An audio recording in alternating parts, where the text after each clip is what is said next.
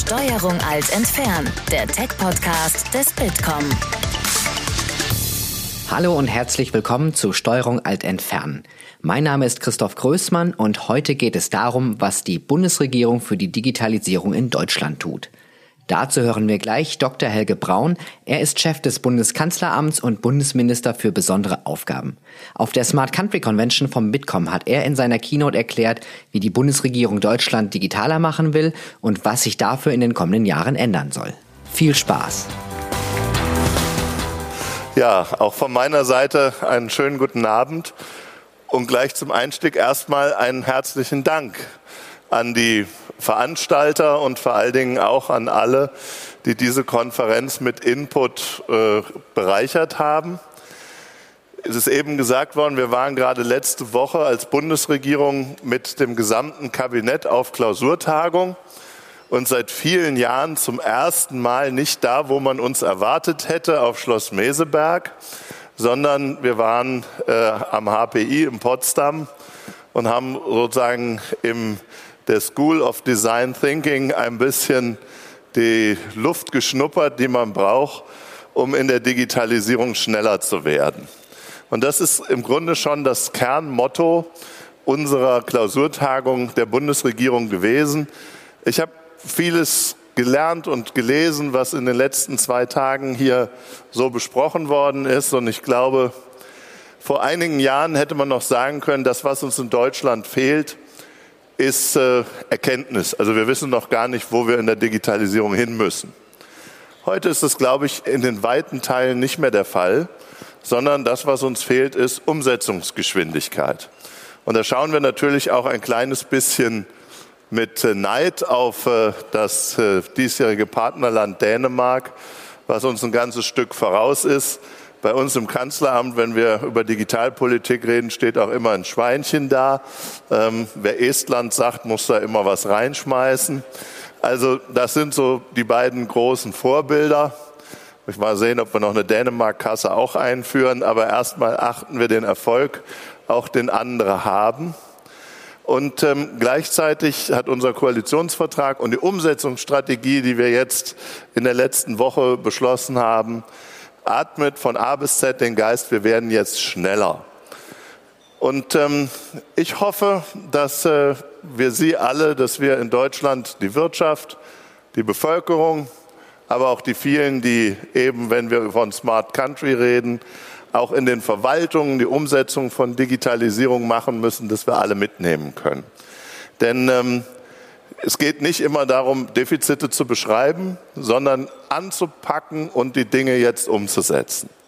Und deshalb haben wir in allen Bereichen der Digitalisierung uns jetzt deutlich ehrgeizigere Aufgaben vorgenommen als in der Vergangenheit. Erstes Beispiel digitale Infrastruktur. Alte Welt, wir wollten 50 Mbit für jeden Haushalt bis 2018 und das werden wir am Ende dieses Jahres auch nur zu etwas mehr als 80 Prozent geschafft haben. Nicht besonders überzeugend.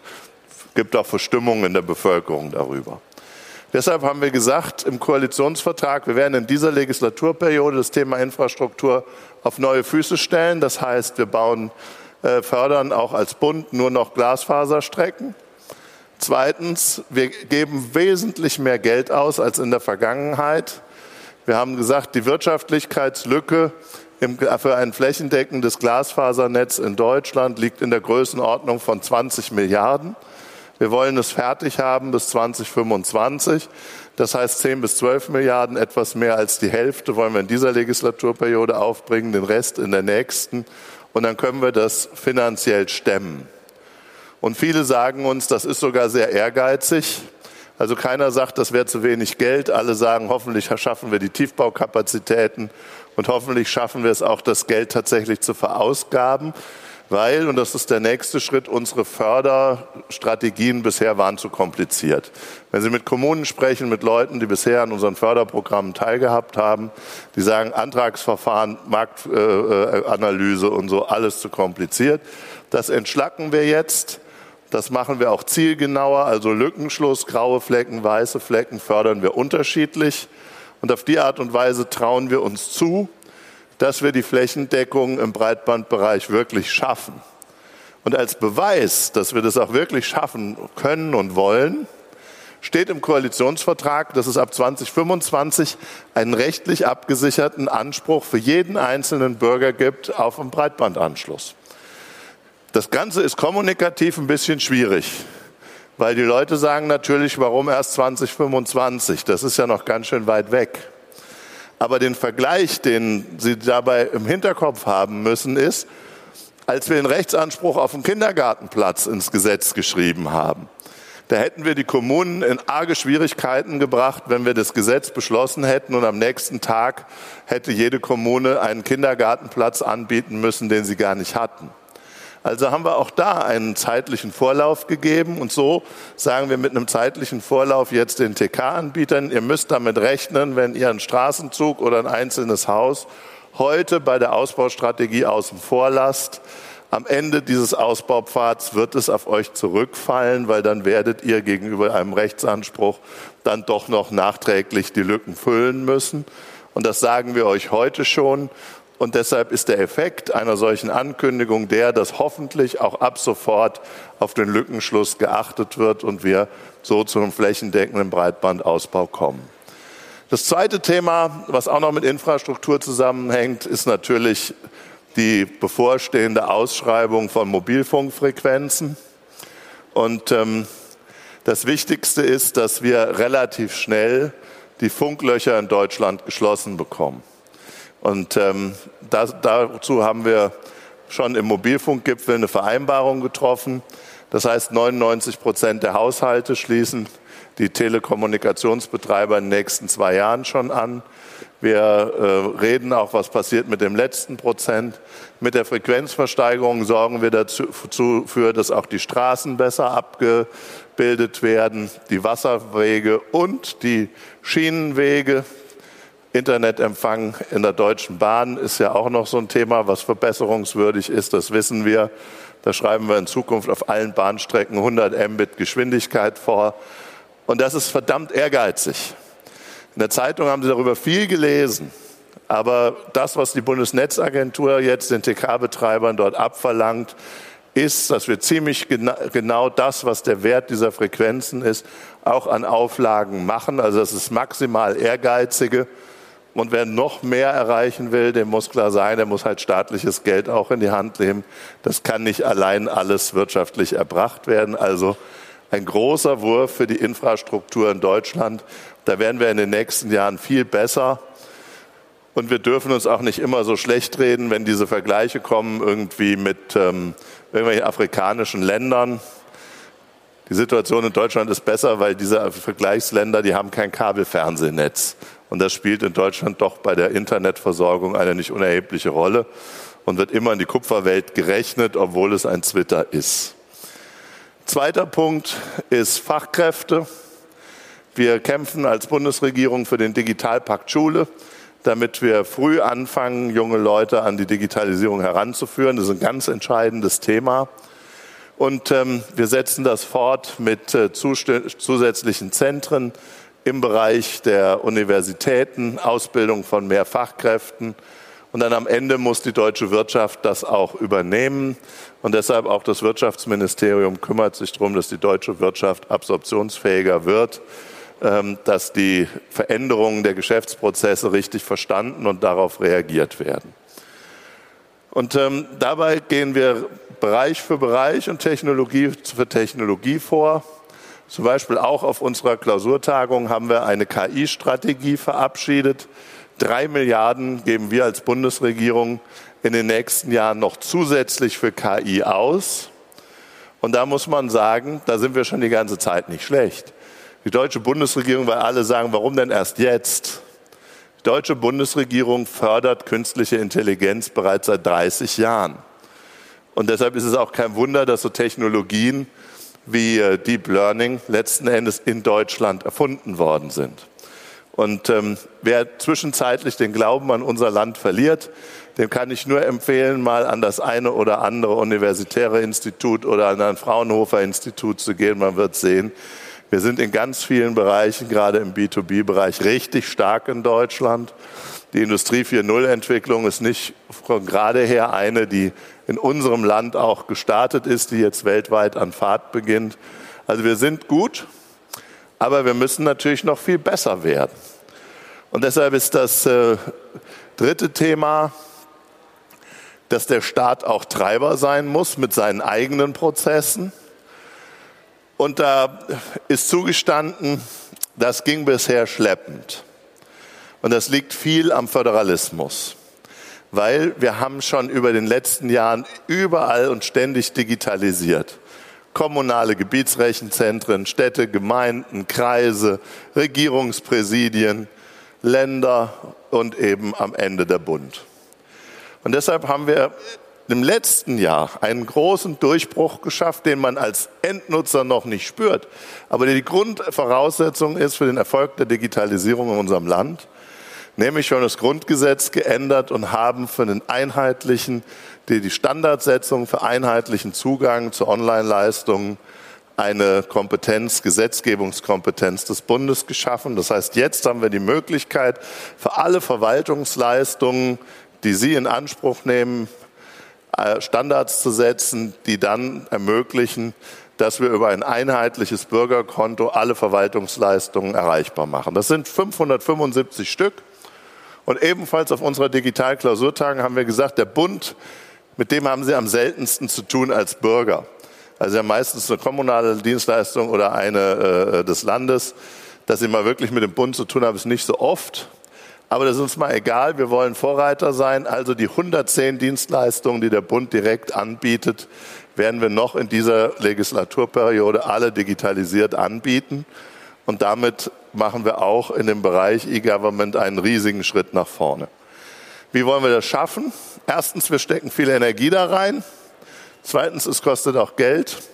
Und drittens, wir verändern unsere Strukturen. Auch das Thema agiles Arbeiten, Softwareentwicklung, Prozessmanagement in der Verwaltung hat ja auf dieser Konferenz eine Menge Raum eingenommen und das ist wichtig. Denn ähm, es ist völlig wahr. In der Vergangenheit haben wir im Bund IT-Projekte wie Infrastruktur-Großprojekte behandelt. Wir haben tausende von Seiten Pflichtenheft geschrieben. Wir haben uns dann eine Ausschreibung gemacht. Wir haben uns einen Anbieter gesucht. Eigentlich haben alle gesagt, das kann man gar nicht erfüllen, was da drin steht, aber ehe es ein anderer den Zuschlag kriegt, mache ich es halt. Dann hat man jahrelang an einem Produkt gearbeitet und nach zehn Jahren oder wenn man an die Gesundheitskarte denkt, nach 14 Jahren gibt es dann ein Projekt, was technologisch veraltet ist und nicht besonders benutzerfreundlich. Das haben wir verstanden. Und deshalb agile Arbeits- und Entwicklungsmethoden kommen jetzt in die Verwaltung. Wir bilden unser Personal fort. Wir schaffen neue Einheiten, die sich solche Arbeitsweisen bedienen.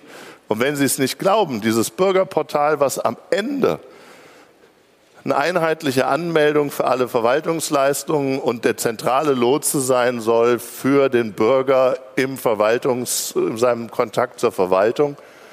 Das haben wir angefangen Anfang dieses Jahres umzusetzen. Und seit Oktober ist es schon online, beta.bund.de. Und dann haben natürlich, gucken alle drauf und sagen, wie? So eine läppische Homepage mit ein paar Verweisen auf ein paar Verwaltungsleistungen, das ist jetzt der große Wurf für die Bundesrepublik Deutschland? Natürlich nicht, aber es ist der Anfang. Und wir entwickeln ihn Schritt für Schritt, agil, userzentriert, mit Ihnen allen gemeinsam.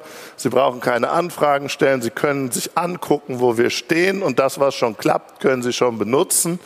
Und damit ähm, verändert sich die ganze Kultur müssen Sie auch der Opposition im Bundestag erstmal erklären. Ja, die meinen erstmal, wir hätten, weil wir ja jetzt was online gestellt sind, glauben wir, wir wären fertig. Wir hätten das ganze Geld schon verbraten und das wäre das, was rausgekommen ist. Das ist natürlich nicht der Fall, sondern wir arbeiten ganz, ganz transparent in klassischen kurzen Entwicklungszyklen und Sie können Monat für Monat sehen, wie der Fortschritt bei der Verwaltungsleistung des Bundes so ist. Der vierte Punkt, den ich ansprechen will, ist, glaube ich, der entscheidende für unsere Zukunft. Das ist nämlich äh, die Frage, wie stellt sich Deutschland im Verhältnis zu anderen Weltregionen beim Thema Datennutzung auf? Oder ich muss nicht Deutschland sagen, sondern eher Europa. Da haben wir große Antipoden. In den USA der, sind es die großen Unternehmen, die mit persönlichen Daten das große Geschäft machen. In China mit dem Social Scoring haben wir ein System, wo der Staat sich jenseits der Gesetzgebung die Digitalisierung als steuerndes Instrument für die ganze Gesellschaft nutzt. Und wir haben in Europa eine Gesellschaft, die auf persönliche Souveränität, auf Selbstbestimmtheit einen enorm hohen Stellenwert legt. Und die große Aufgabe, die wir haben, ist, ein Datenrecht zu verankern, was wirtschaftliche Erfolge in der Digitalisierung möglich macht, aber genau diesen Souveränitätswunsch, den wir haben, auch uneingeschränkt zu berücksichtigen. Wer glaubt, dass wir sozusagen mit einem Datenrecht, was ähnlich freizügig ist wie äh, in den USA, in Europa klarkommen würden oder umgedreht, dass wir mit unserem Recht es schaffen würden, konkurrenzfähig zu sein in diesem Bereich. Das ist nicht der Fall. Und das wollen wir, glaube ich, auch gar nicht. Aber was wir wollen, ist datengetriebene Geschäftsmodelle möglich machen. Und deshalb haben wir diese Strategie für künstliche Intelligenz auch diesem, dieser Frage eine Riesenrolle gewidmet, weil das Interessante ist ja, Sie brauchen für so eine Deep Learning Geschichte ganz, ganz viele Daten. Und wenn das Ding aber mal gelernt hat, dann sind die sozusagen haben sie einen Erfolg jenseits des Datensatzes und häufig müssen die Daten gar nicht personifiziert sein. Wenn Sie eine Bilderkennung machen, zum Beispiel bei der bildgebenden Diagnostik in der Medizin, brauchen Sie 70.000 Bilder von Lungenaufnahmen, Röntgenaufnahmen, die Hälfte mit Lungenkrebs, die andere Hälfte ohne. Die Frage, wer ist der Patient, spielt für das Lernen keine Rolle. Und genau aus dem Grund müssen wir uns überlegen, wie kommen wir denn an solche Datenbestände ran? Wer anonymisiert die? Wer sorgt treuhänderisch dafür, dass es eben nicht zu einem Konflikt mit personenbezogenen, mit patientenbezogenen Daten wird? Und dazu haben wir auch eine, entwickeln wir eine Strategie, entwickeln wir Treuhänder und versuchen einfach das zu erreichen, was wir sein wollen, nämlich ein modernes, digitalisiertes Land, das aber die persönliche Souveränität des Einzelnen achtet. Ein Staat, der sich zurücknimmt und eben nicht alles dominiert, aber auch eine Wirtschaft, die gegenüber dem Bürger souveräner Partner ist und ein Staat, der eben Digitalisierung nicht für Kontrolle, sondern für Service nutzt. Daran arbeiten wir jetzt. Das ist verdammt ehrgeizig, was wir da machen.